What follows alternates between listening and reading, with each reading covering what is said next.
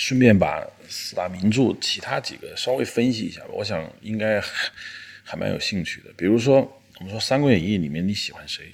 《三国演义》我很难，就是我觉得孔明、刘备啊、张飞啊、关羽这都不错，啊，吕布也不错，曹操也不错，但是你没有让观众起鸡皮疙瘩，确实是没有的。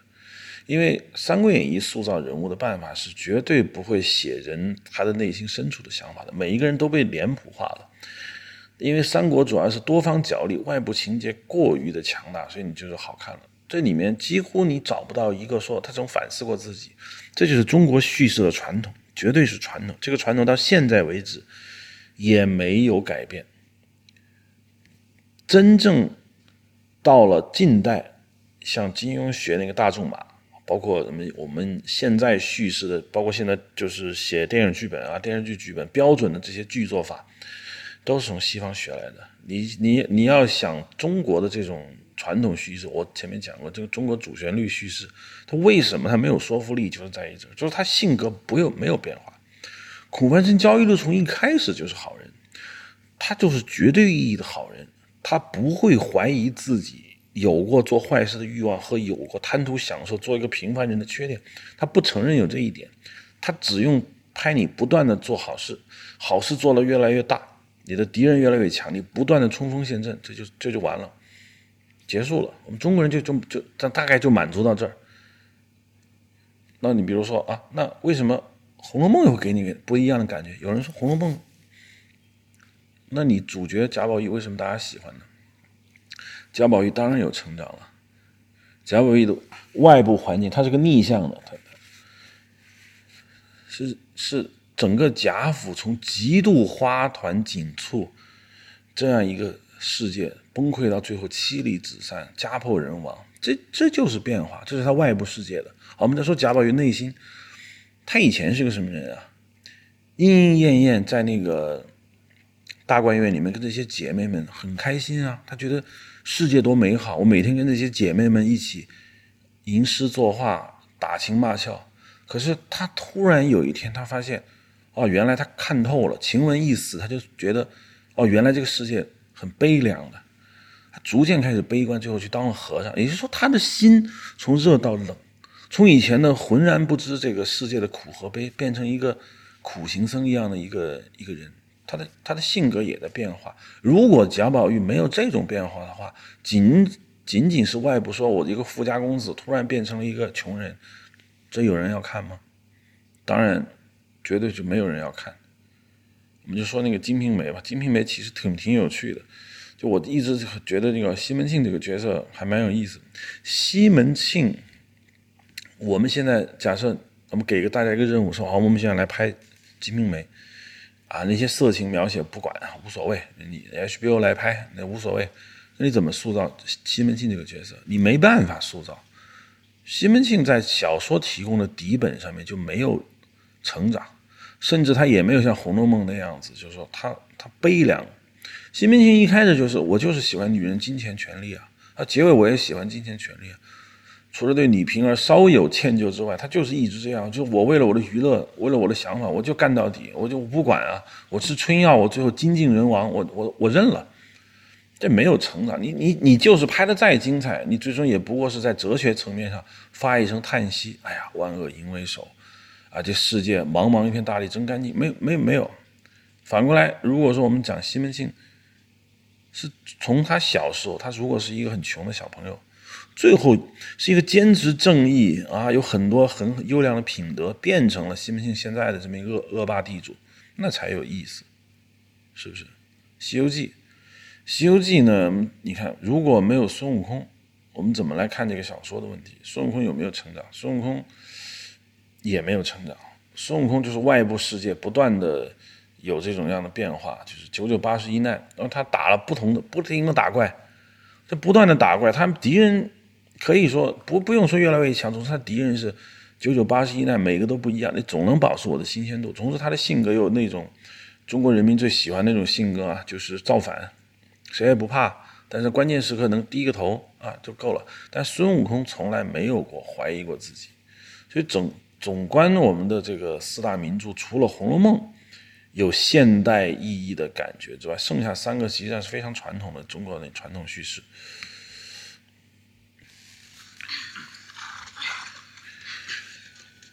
哦，说回到我们的《Last of Us》，就受伤了，艾莉把他弄上吧。这一刻起，艾莉要成为主角，但是这种感觉还不是很强烈，因为我们还期待着这个就能够恢复健康，但是接下来就变得越来越有意思。走。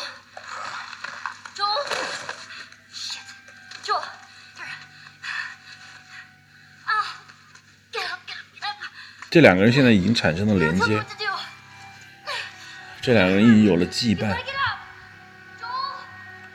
这两个人已经有了深深深深的情感连接。但这一步怎么最后完成？Winter，冬天，黑屏，画面慢慢打开，一片雪山的山谷，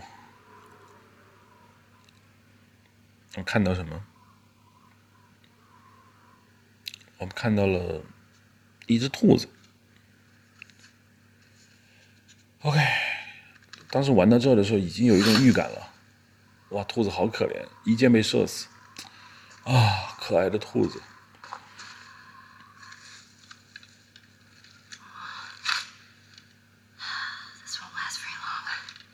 好，我们看到了艾莉。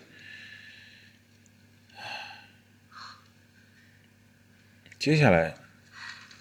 你就意识到自己将要操纵艾莉，这这这一下让我非常的震惊。不是说以前我没有玩过那个可以更换这样主角的，但是像这种到了几乎三分之二才让你换角色的游戏是没有的。你比如像那个起源，或者是像那个奥嗯刺客信条奥奥德赛，你可以。哦不，奥德赛不能换角色，就是那个那个刺客信条那个 Cynica，你可以换姐姐弟两个人，但是他没有连接，这两个人不像我在这个里面玩的是说，我到了三分之二，我一直以为我就是 Joe 的时候，现在让你在玩那个 Ellie，这个感觉完全不同，因为在花了三分之二的时间建构好了 Joe 跟 Ellie 的这种深层次的羁绊以后，我再玩这个 Ellie 的时候，你会觉得啊。我要干什么？我很清楚我要干什么。我要保护艾，保护 Joe 啊。艾莉从一个受保护对象变成你操控的一个保护对象，这种奇妙的转换，我我我觉得，我觉得电影达不到，这个就是游戏才能达到的东西。因为游戏你毕竟是在操控它，电影达不到。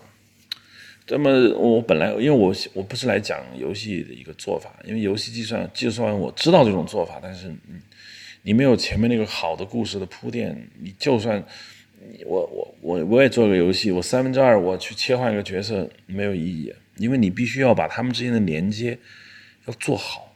那么，只是我们反过来说，你当你操控艾丽的时候，你第一的感受是什么？就是你会觉得艾丽成长了。我这么一直讲，就成长已经结束了，就就是在那一刻他战胜了他的自己，他之后的。故事如果再去玩这个 Joe 的话，那可能就没有新的成长点了。就是你就必须玩这个 Ellie，这可能是游戏制作组的 Drunkman 的一个一个妥协。我们不知道它背后发生了什么，但这一点有可能就是这个原因。就是再往后玩 Joe 还有什么可玩的？那么该成长的是 Ellie，Ellie 从小姑娘变成一个有担当的女孩子，你会觉得我不知道，我我这个感受特别明显。就跟我看《饥饿游戏》，我看那个 Jennifer Lawrence 出场以后，觉得哇，这个女生太性感。我艾莉也很性感，就是因为她她身上有 burden，就是你如果一个人身上没有 burden 的话，这这个人真的没有意思。我听一个智者曾经跟我讲过，就是说啊，你怎么样不至于绝望？比如说啊，我失恋了，或者我失学了，或者是我没有工作，我人生很失意，我现在想死。你怎么劝他？你跟他说啊，世界很美好啊，怎么怎么样都没有用。包括你，比如说我们有一个抑郁症患者说，我我想跳楼，我觉得生活没有意义，我真的要跳楼。你怎么劝？你说这些都没有用。有一个智者跟我说过，那你就告诉他，人最好的活着的方式就是为别人负责。你身上有负担啊，你每天活着不是为自己，你上有老下有小的生活，你有人要关心，有人要照顾，你有人要付出，那你的生活才有意义。只有这种付出，你才能够战胜你身上的那种虚无缥缈的那种所谓庸人自扰。很多历史上所发生事件都是这样，很多忧郁症患者吧，或者很多人曾经绝望过，他并非去想通某个道理，他才能缓过来，想道理一点用都没有。他真正把自己从一个极其低谷、极其绝望，甚至想死的一个过程拯救出来的，是服务他人。就把自己投放到一个去为别人负责的一个状态中。你只有对别人能够负责，你身上能够感受到压力，你为他人而活的时候，你才能活出你的自我。就跟艾丽是一样的。以前的艾丽，她没有为救而活，她也不需要为救付出任何的付出的时候，他只用保证你就在战斗的时候，我我别捣乱，我别死。但这是不够的。当艾莉开始承担 Joe 的重担的时候，我就想起了那个智者经常讲的一句话，就是人身上一定要有担子，你没有担子，你反而起不来。一个一无牵挂，一个这样的人，他是不想活的，因为他很空虚。我给你个担子，你把挑起来，你反而从地上就站起来了。这就是我想说的，就是我被游戏这个模式转换到。去玩艾莉的时候，给我的感觉就是这样。我有很大的一种感觉，就是这个人物活了。这人物之所以活，是因为他不再是那种无关紧要的一个人，他不再是那种说我就可以靠边站，不再是那种就是说他，OK，他他有他的情绪变化，他有他的人心啊，他有他的一些小秘密。我知道，但是我不关心。我怎么样去关心他呢？就是因为我要让他有压力。你如果艾丽不对。就有这么大的一个情感上和这个道理上，甚至是我可以说伦理上的一个拯救压力的话，你玩艾丽也是没有意义的。那比如举个简单的例子，我突然现在玩一个别的角色，他们俩是好朋友，是吧？我玩 Bill 跟那个 Joe 也也是好朋友啊。我玩 Bill 去杀杀敌，有这个感觉吗？当然没有，因为他不会为对方而活。但是艾莉不同。所以当我玩艾莉的时候，我承载了这种压力之后，我我的感觉才彻底的这样转变过来。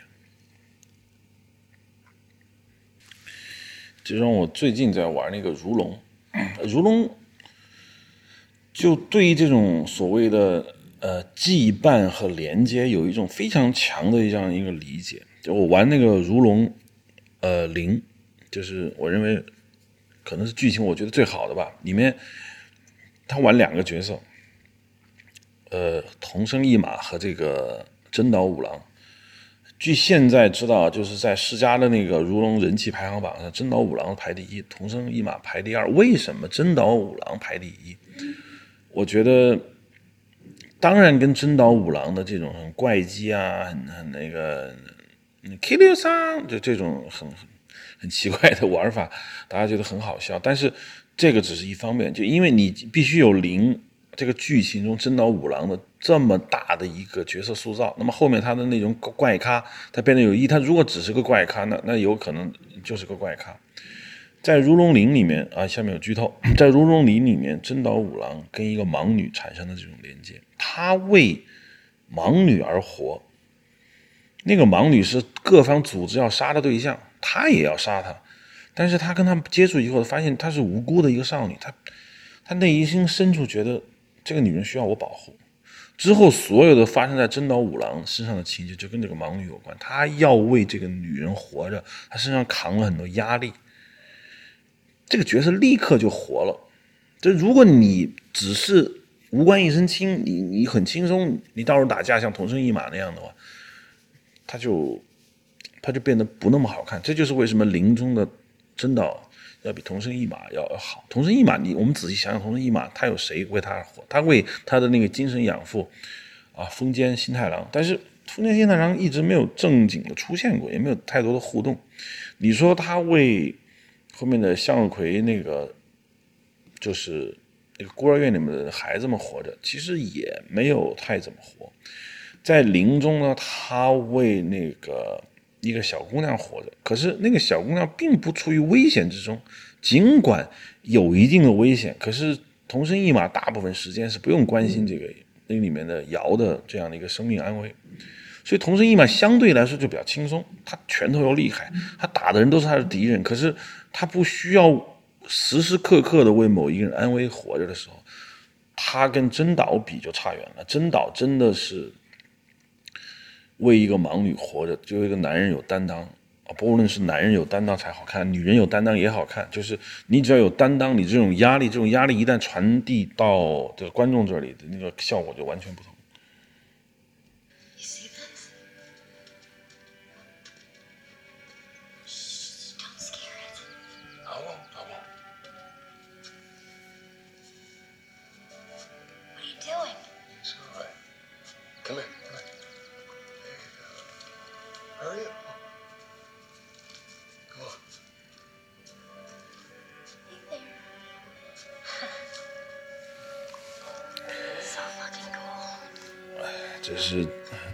戏最最经典的一幕。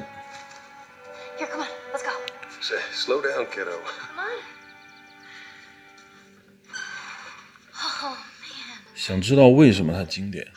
是为什么它好？我一直想知道这个，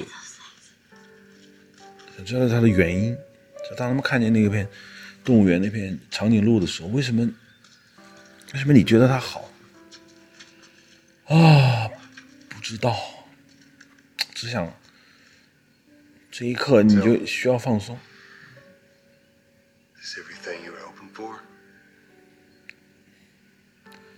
这是你一直期待的吗？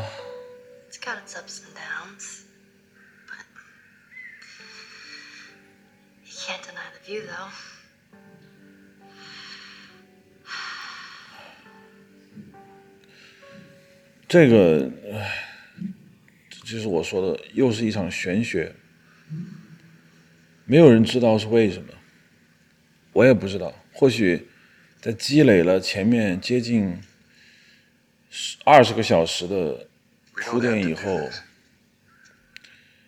你到了这儿，无论干什么都可以。呃，但是我还是想。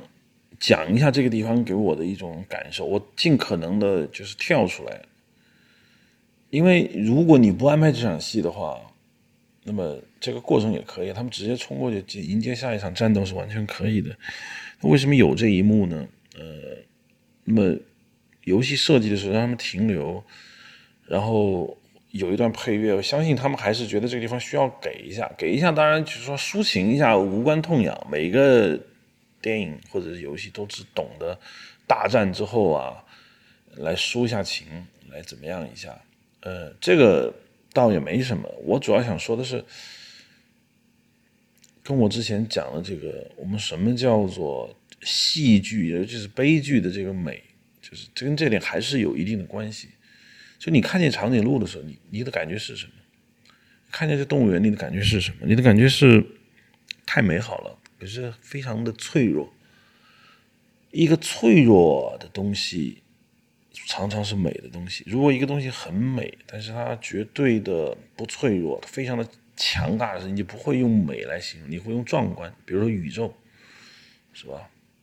银河，你可以说美，但这个美的意思是壮美。那你现在看到了这个长颈鹿，看到了这片这个匹兹堡的动物园。你不觉得是壮美？你不觉得是那种感觉？你觉得是随时随地会被吞噬掉的一种美？就所以它是它的短暂性。你在这一刻，因为你玩了那么久，你知道后面也没有结束，后面马上面临一大场战斗，在中间这一刻，我们叫做忙里偷闲。忙里偷闲的意思就是说前后都要忙，中间有一段小小的空闲时间，或者说两头都是苦的，中间有这么一小小的一段甜的东西，就是。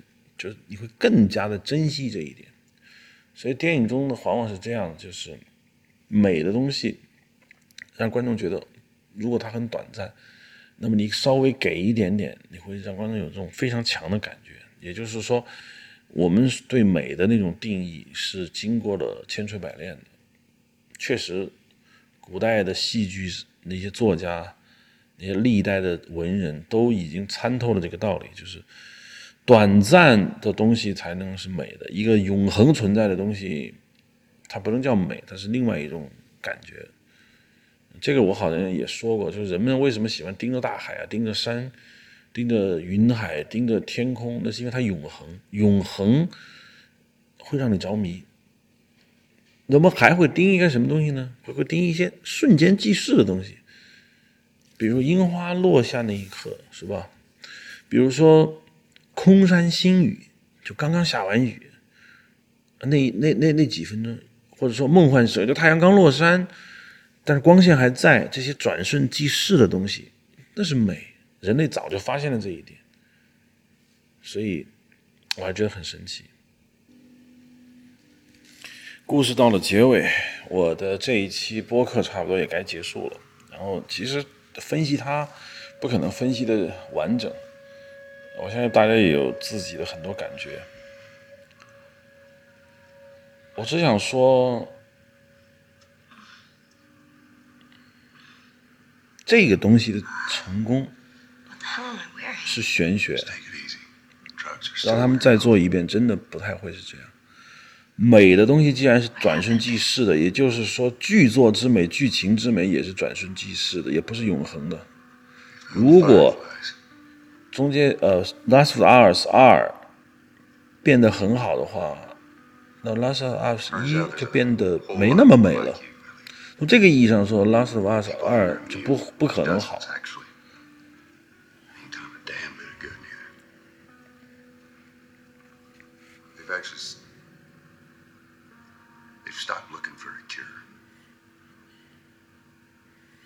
到这儿的时候，我当时玩到这儿的时候，我知道你快结束了，啊不，已经结束了。但是我不想离开它。你活的活在这个世界中，你深深的活进去了，不想走。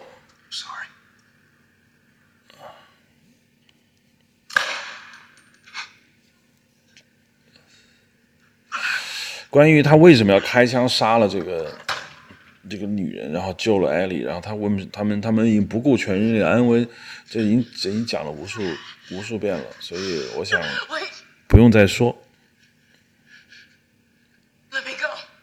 关键是最后这一段，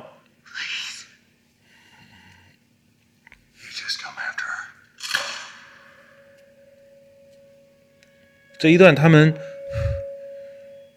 在一个很空旷的这样的一个绿树葱葱的这样一个环境，跟我玩那个奇异生活是一样的感觉，就是这这到底迷人在哪里？空旷的平原，绿树，两个两个两个有连接、有羁绊的两个人，经过了一段旅程。他们精神上成为一种牢不可破的统一体之后，我们的故事就这么结束。到底到底故事想说什么？什么是好故事？就需要我们要总结一下。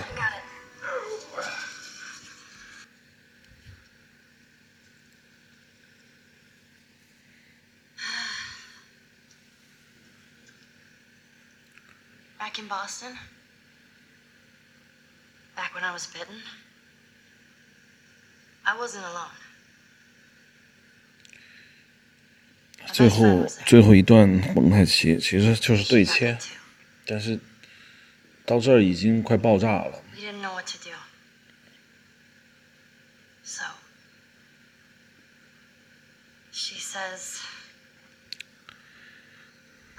故事到底？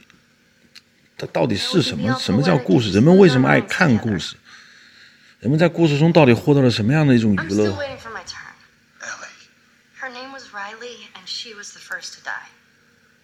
故事中的人想做一个更好的自己。那么，其实听故事的人，我觉得也是一样的。听故事的人、看故事人，也想做一个更好的自己。这是人的本质。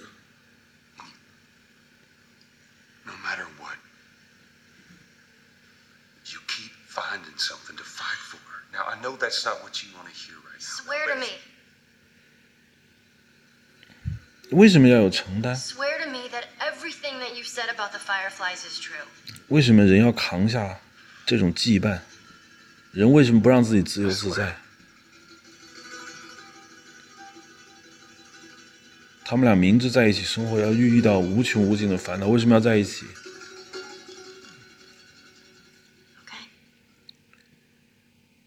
人性在这一刻绽放，为什么？为什么我们喜欢看故事？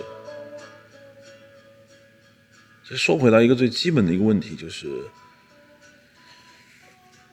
到底什么是故事？故事是故事的讲述者讲述他的主人公想去做一件事情，为什么想去做，他怎么去做，他得到了什么的一个过程。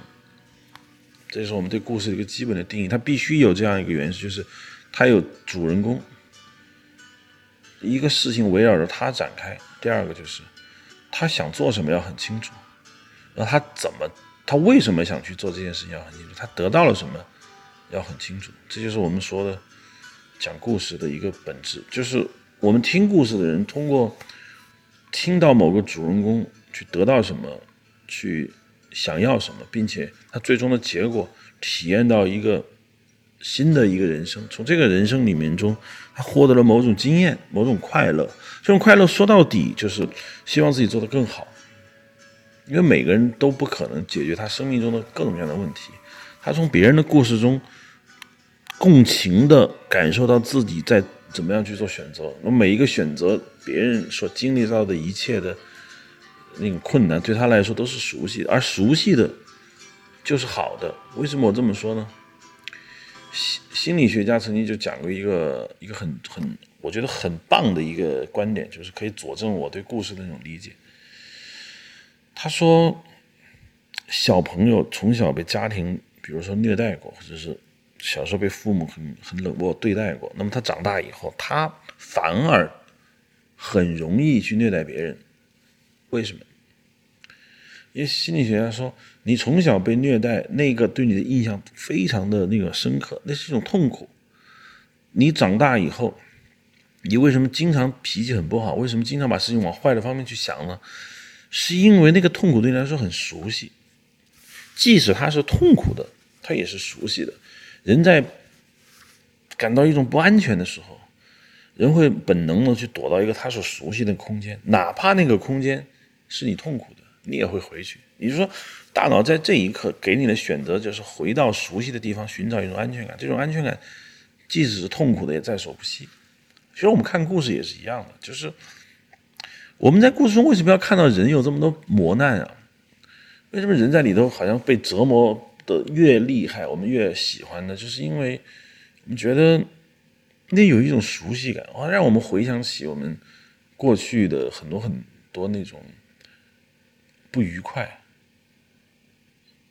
在这种不愉快中，你得到了一种，呃，我们说的避风港的那种效果，就你觉得啊很熟悉啊，回想到自己的过去，让你有一种不再是踩在一个很空虚的一个地上，那个地随时会塌陷，不是。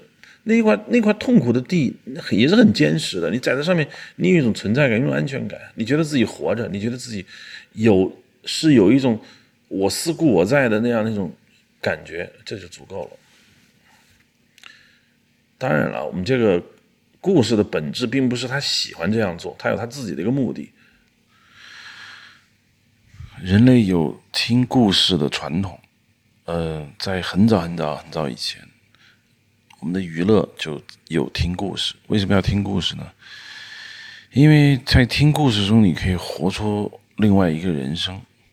我所有到目前为止，我们可以。捋出一条线索：中国到目前最早有神话，这全世界都是有的。神话完了呢，但是我们这个民间传统没有将故事这个题材发扬光大，而是将它埋藏在诗歌文学之下。因为故事是一个下里巴人的那个事情，这就使得中西方在故事这个层面上分道扬镳。西方一直有戏剧，那么这个戏剧随着从最早古希腊开始一直到近代，那么戏剧的源流是一直不间断的。在中国，由于韩愈文以载道的这样一个对文学或者是艺术给了太多的教化的这样一个功能，那么戏剧这个有点满足于底层欲望的东西就上不了台面，就一直被压制着。直到后来唐代的传奇，就唐代传奇呢，就是一些短篇小说。当然，唐代传奇的短篇小说里面的故事非常的简单。《聊斋志异》是怎么来的？基本上就是从唐代传奇那儿延展过来的。我翻开任何一本唐代的传奇，故事非常非常简单。经典的故事模式就是一个书生，然后有一天呢，出出门郊游，呃，遇到一个女人。那个女人说：“好，你跟我走，我带你去一个地方。”然后把他带到了一个很大的一个府邸，里面山珍海味、绫罗绸缎、酒池肉林、美女如云。然后这个书生在里面逍遥快活了很长时间，啊，临走的时候，人家跟他说：“好，我之所以那个让你来享受这么长时间呢，是因为你祖上对我的祖上有恩，那我现在让你享受，然后就走掉了。那么书生第二天就跟人打听说：‘哎，昨天是怎么回事？’人家说：‘啊，那地方就是个坟场，或者怎么怎么样，也不一定是坟场。总之，那个地方不是人间能待的地方。’然后书生一场春梦。”这个故事跟《聊斋》的故事非常的相似，整个唐代传奇不停的在这里面打转，相当于一个意淫文学。那后来有了一个叫做变文，什么叫做变文呢？也就是说，变文是指佛经上的故事，叫变文。那么当初佛教在传教的时候，甚至任何宗教在传教的时候，都会考虑到用讲故事的方式来吸引未受过教育。看不懂文字的人，那么怎么样才接受他的教义呢？主要是通过讲故事。那么佛教故事传到中国了之后呢，有很多出了很多那个印刷品。这个印刷品呢，就是用一幅图来画一个佛教的故事，然后底下有一段文字介绍这个故事。从这以后，我们开始出现了呃讲故事，那就是真正的讲故事。当然，它也承载着道德的教化的作用，但是讲故事永远是传播宗教的很好的一个。一个手段和途径，有了变文以后，就出现了后面的这个，我们开始重新把这故事找回来，直到到了元末明初啊，出现了一些真正意义的小说，有说书人，那么有话本，然后变成了章回小说，一直到近代。那这个故事的，一直到现在，人们是一个非常廉价的一个娱乐活动，因为故事不需要去建构，也不需要你真的把这。故事中的元素给你展示出来，就相对来说，电影还是很昂贵的啊。写小说和说书都是一个非常廉价的一个一个娱乐。那么讲故事会给听众、消费者带来一个精神层面上的享受，让你过出不一样的人生。但是问题在于，我们在故事中到底得到了什么？为什么我们那么喜欢听故事？是因为故事中你体验到的那个人生，虽然不是你，但是你可以把自己这样带入进去。那这就是我们讲故事的一个最基本的一个一个功能嘛。那后来我们出现了很多很多电影，很多很多戏剧。我们人们去看那个电影和戏剧的时候，人们就活在那个里面，去体会那里面的人物，尤其是我们的性格。那么就出现了一门学问，就是你怎么样把故事讲得更好，怎么样把故事更吸引人，就发现是有套路的。从一开始，人们对故事的理解就很简单，就像我们小朋友听的童话故事，非常非常的简单。随着年纪的长大，人们对故事的要求也就越来越多，逐渐的，说书人或者专业的 storyteller 就总结出了一些。故事的脉络，就你要这么讲故事呢，你就故事才好听，你才能吸引观众。尤其是以前啊，讲故事是现场创作，因为说书人嘛，他讲，他讲完的时候，他他可以从那个听众的脸上的反应，能直接看到我的故事够不够吸引人。这些人为什么是早期的故事创作者呢？因为他们在第一线创作。他很快就能总结出一些经验，这些经验慢慢的被固化，变成了我们说的所谓写作技巧或者讲故事的这样的一个技巧。一直到了近代这一百多年来，讲故事的技巧已经被逐步的固化下来。那么这一代讲故事的技巧就是什么呢？就是故事的本质就是你的主人公要干什么，为什么要干，他最后得没有得到他想要的东西，就是这个过程。准确的说，就是主人公 A 他想获得一个目标 B，在 A 和 B 之间有无数个障碍需要他去跨越，那么一个个障碍的跨越的过程就是我们故事的本体。为什么要这样讲故事呢？因为讲故事讲一个小故事，你没办法讲第二遍。因为故事，如果你比如说我们讲个童话故事，讲一遍之后呢，那故事就结束了。那么说书人或者讲故事人是赚不到钱的。那么他需要把这个故事变长，变得很长很长，才能持续不断的进行生活。那么这样讲故事就需要一个前提，就是他的故事得有一直讲下去的一个容量，但是你又不能让听众丧失听故事的兴趣。那么这样的话呢，就需要有两个东西。第一个我们叫做 hook 钩子，换句话说就是悬念。主人公 A 想得到 B，B 一定非常的难，或者 B 是个非常可怕的、非常艰难的一个任务。那么你在做这个想得到 B 的过程中，你遇到了一个困难，这个困难本身并不是这个人想要的东西，只是他想要得到这个东西中间所必经的过程。那么听众在听这个故事的时候，他有两个吸引，第一个就是。那个未来一直说他想得到，但是他永远不会来的东西，吸引你往下听，你永远想知道他到底怎么了。第二个兴趣点就在于中间不同的障碍有不同的多样性，那么每一个多样性满足你的好奇心，永永远远你不知道下一个障碍是什么，你也希望这个旅程会无限制的这样延展下去。《西游记》就是典型的，其实古希腊的那些故事也是一样的。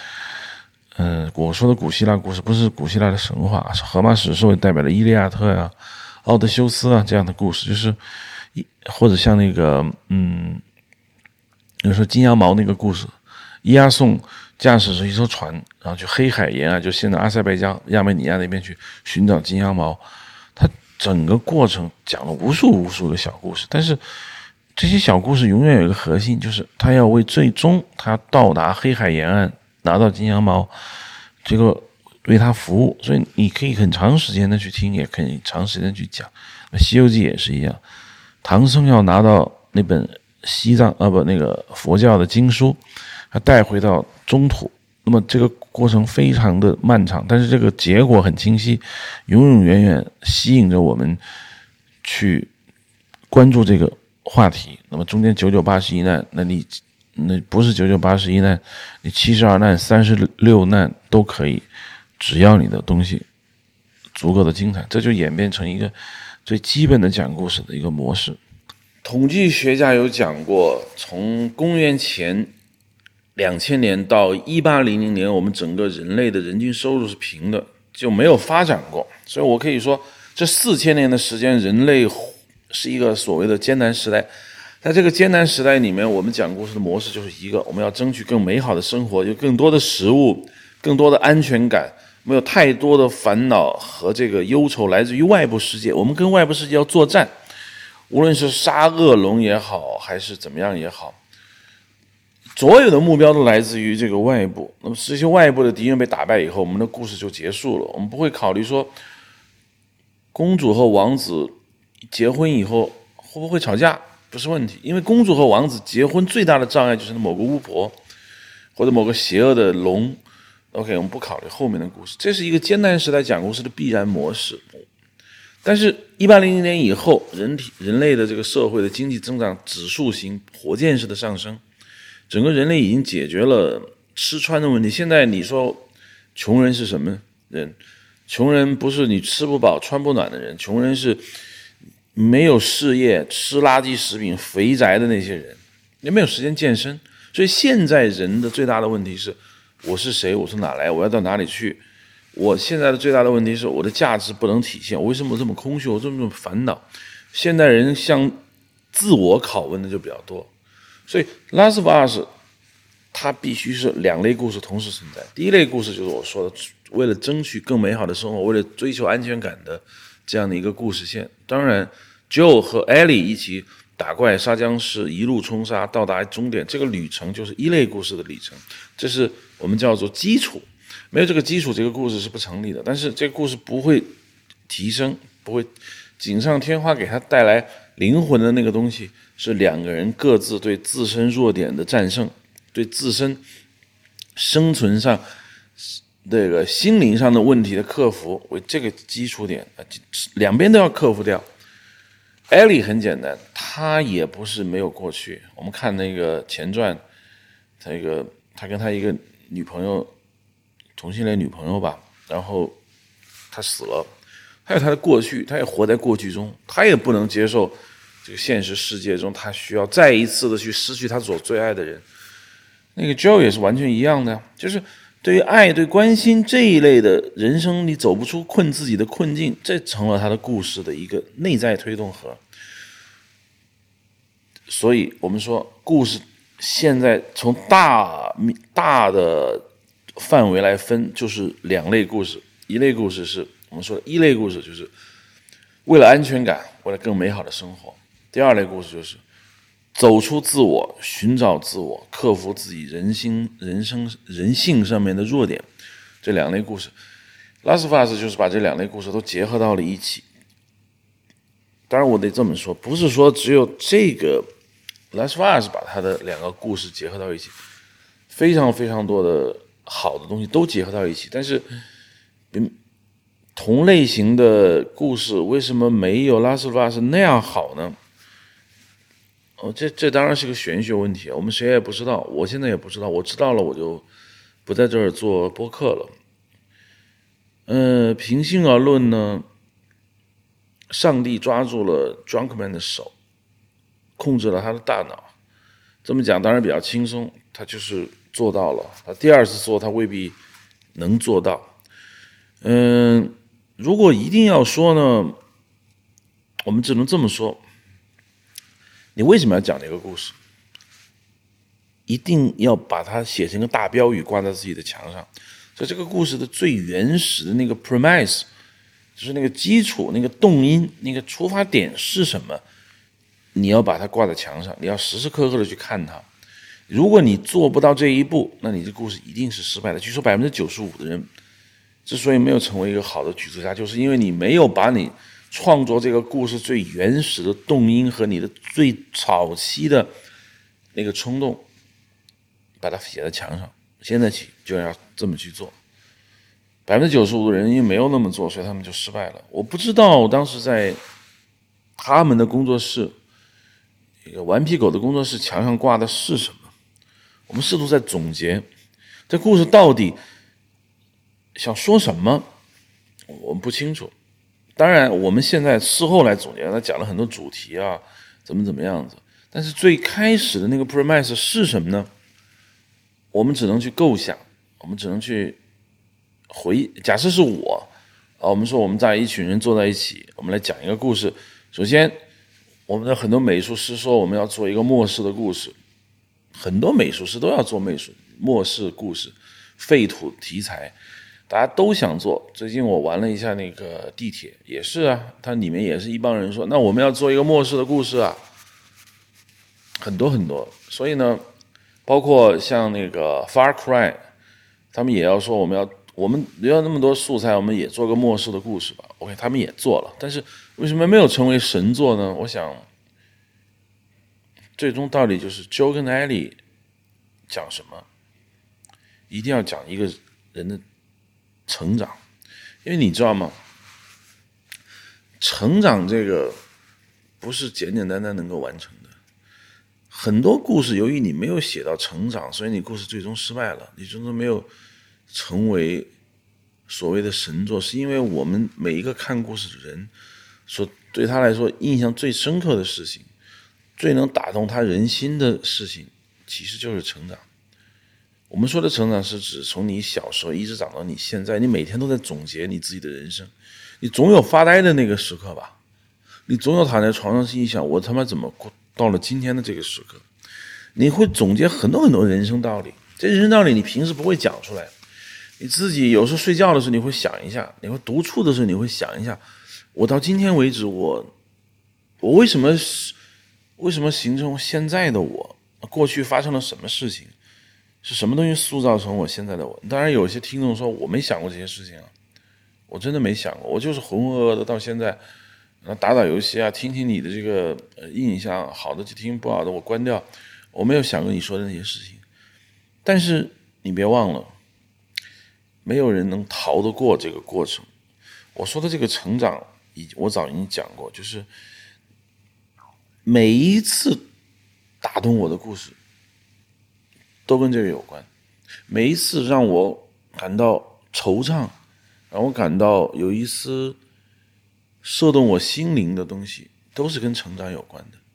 这个成长，我们可以说，我从一个少年成长为一个中年人，我从一个少女成长为一个中年大妈，我从一个怎么怎么样的人成长为一个什么样的，这个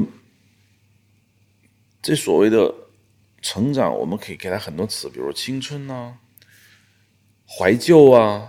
都可以放进去，听老歌啊，我想起了过去的初恋的女朋友或者男朋友啊，因为成长是痛的，每个人都经历了成长之痛，不是说只有少年到老年你才会成长，你从青年到中年也在成长，中年到老年也在成长，直指人心，进到你的内心深处。产生涟漪的那些东西，就是成长。所以我想，如果我是顽皮狗，我是 Drunkman，我就把 growing up 这个成长挂在墙上。我说，我们我们讲述的是两个人成长的故事。Ellie 是怎么成长到今天的？Joe 是怎么成长到今天的？我有一次在我女儿六岁的生日宴会上，其实没多久之前，我就跟大家说了一段话，说。好，今天是我女儿六岁的生日。我想很想跟大家说一句话，就是我也很想过生日。我以前过生日是觉得我每长一岁，我庆祝自己好像更成熟。可我今天已经这么大了，我女儿都六岁了。我过我女儿生日的时候，我突然觉得我很小，我没有长大，我真的没有长大。人家问你为什么说你没有长大呢？我说，我突然觉得我是一个。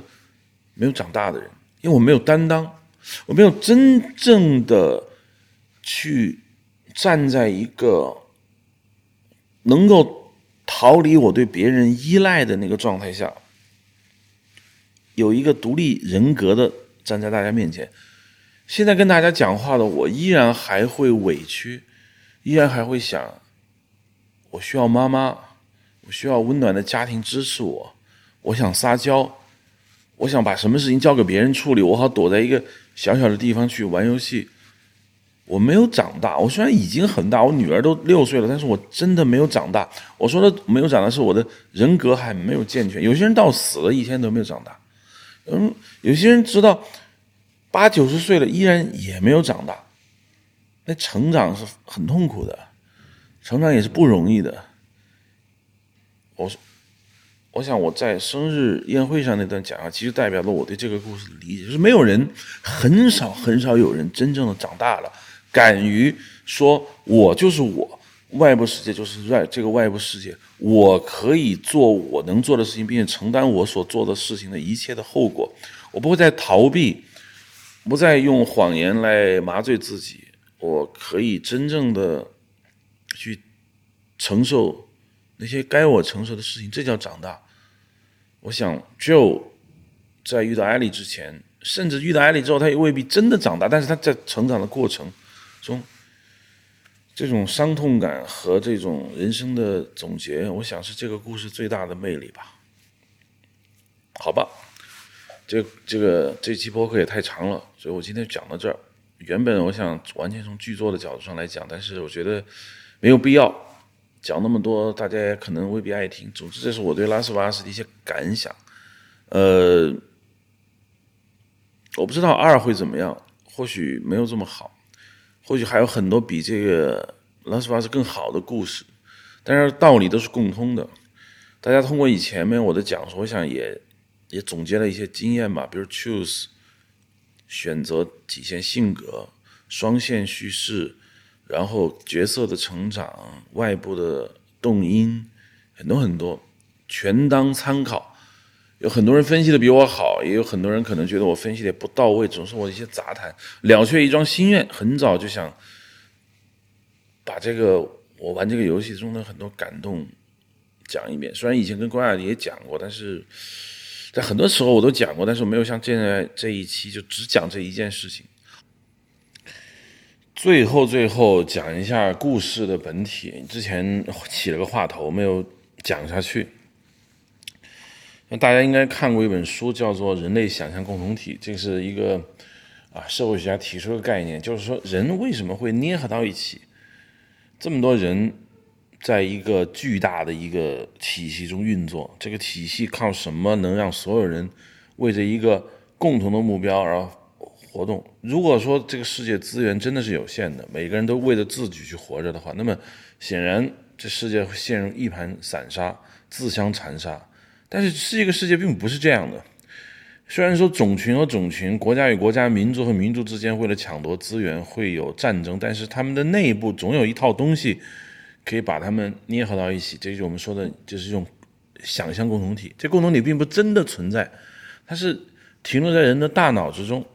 建构这个想象共同体的是什么呢？我认为这叫做叙事。这个之前我们讲宏大叙事 （grand narrative） 的时候讲过。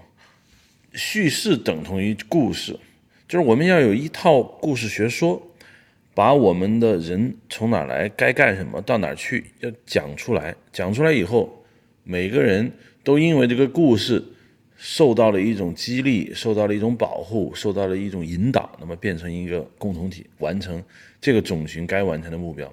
这就是为什么我们人类喜欢讲故事的原因，就是因为它有用。而这种有用已经固化到你的基因之中，你并不觉得故事有多有用，你自己感觉不到。但是几万年的基因的流传下来，它就变得成为一种本能的一种需求，就是要听故事。从古到今，这个世界讲过很多很多故事，我们把所有的故事总结起来，有一个人不是总结了什么古希腊剧作三十六法或者七十二种民间故事。或者童话有多少多少种，都做成了一种分类。但是我现在只分三类。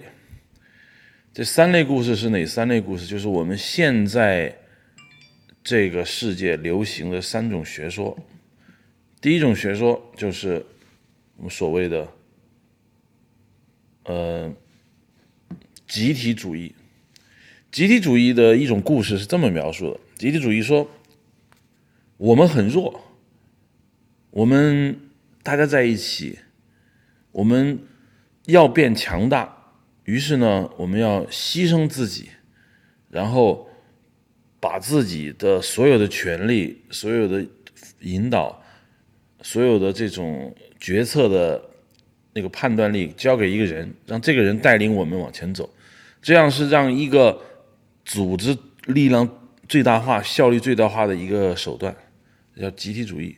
这种集体主义呢，诞生了无数多种的小故事。你比如说，我们最熟悉的，就是我们这种中国人最爱听的那种什么大禹治水啊，呃，什么这个现在的主旋律的故事，都是就没有小我，要给大我，要国家利益高于自己的利益，集体利益高于自己的利益，就是最终推出了一个领袖，这个领袖相当于这个集体主义的一个象征物。就宗教叙事也是这样的。所有的叙事都集中在那个教主身上，这宗教里面的故事就无数了啊！我记得以前看那个呃心灵史的时候，我记得看哲和忍耶派这么多的教众，最后将自己的生命、财产甚至信仰无条件交给他们的教主，然后前仆后继。张正之那个小说煽动性是很强的，红他以前就是红卫兵嘛，那这些。这叫集体主义叙事，就是他这个故事模式就是这样子，就是说他一定要塑造出一个非常超越集体人格的这样一个领袖、一个英雄、一个 hero，然后他自己没有私心，他一切为了群体的利益，最终他做出了巨大的牺牲，最终他成为神。这是一类故事，我们叫集体主义故事。第二类故事呢，我们叫做个人主义。就是左派，应该说法国大革命以后，左派政治开始出现以后呢，就出现了一种新的讲故事方式，就是我发现集体不重要，集体不仅不重要，而且是我的敌人。集体就像一个庞大无比的怪兽一样，在伤害着每一个的个体。那我们个体受到了集体的迫害之后，我们要保护自己。我们强调我才重要，我的个人受到了挑战，我要保护我自己。我不是出来保护集体的，我是要保护我自己的。这样子就变成了我们叫自由主义叙事。这个时候又诞生了一大批的故事。其实点好莱坞叙事就完全是这样的。好莱坞。叙事有很少见的那种说啊，我们要放弃小我。那因为好莱坞还是有基督教传统，但是好莱坞绝大部分的故事都是我们叫做自由主义、个人主义叙事，就是他塑造的是个人英雄。他最大的也不过就是个爸爸、好爸爸、好妈妈，一个好的员工。他的他的外部敌人全部是体制，比如公大公司、国家、民族啊、组织。那么最终他要完成的是。保护好，保护好他自己的尊严，保护好他个人的一个小家庭。这故事也让你很感动。这但是这个故事以前是没有的，这种故事在应该说一百年前没有这样的故事。原因这就是我自己的一个个人主义。那么第三类叙事呢，就是我曾经说的，这就是叫做虚无主义叙事，就是集体和个人都不重要了。最终我们。解构所有之前形成的所有的概念，比如说信仰，信仰是不存在的，信仰是假的。然后我们，呃，效率，效率重要吗？效率一点都不重要。然后公平、平等，有有公平和平等吗？也没有。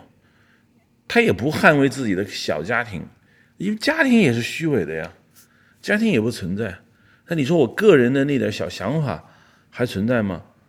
也也也不是真实的。到了 Matrix 里面，你个人的无非就是程序，这是一种虚无主义叙事，这是最近才有的，就是它解构，我们叫或者叫解构主义叙事。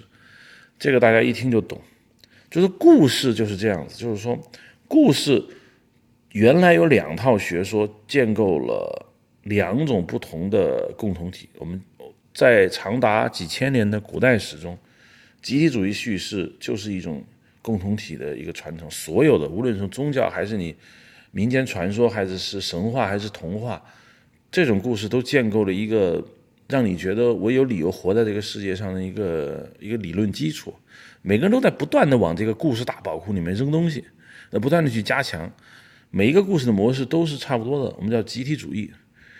呃，然后。出现了我们说的个人主义，个人主义是现在这个我们的人类想象共同体的一个主流，就是我们这个现在的世界，个人主义认为没有民族，没有国家不重要，国家民族都是利维坦编造出来是来吓人的，我们每一个人都应该有一个 connection 连接，就像那个沃沃卓斯基现在呃姐妹。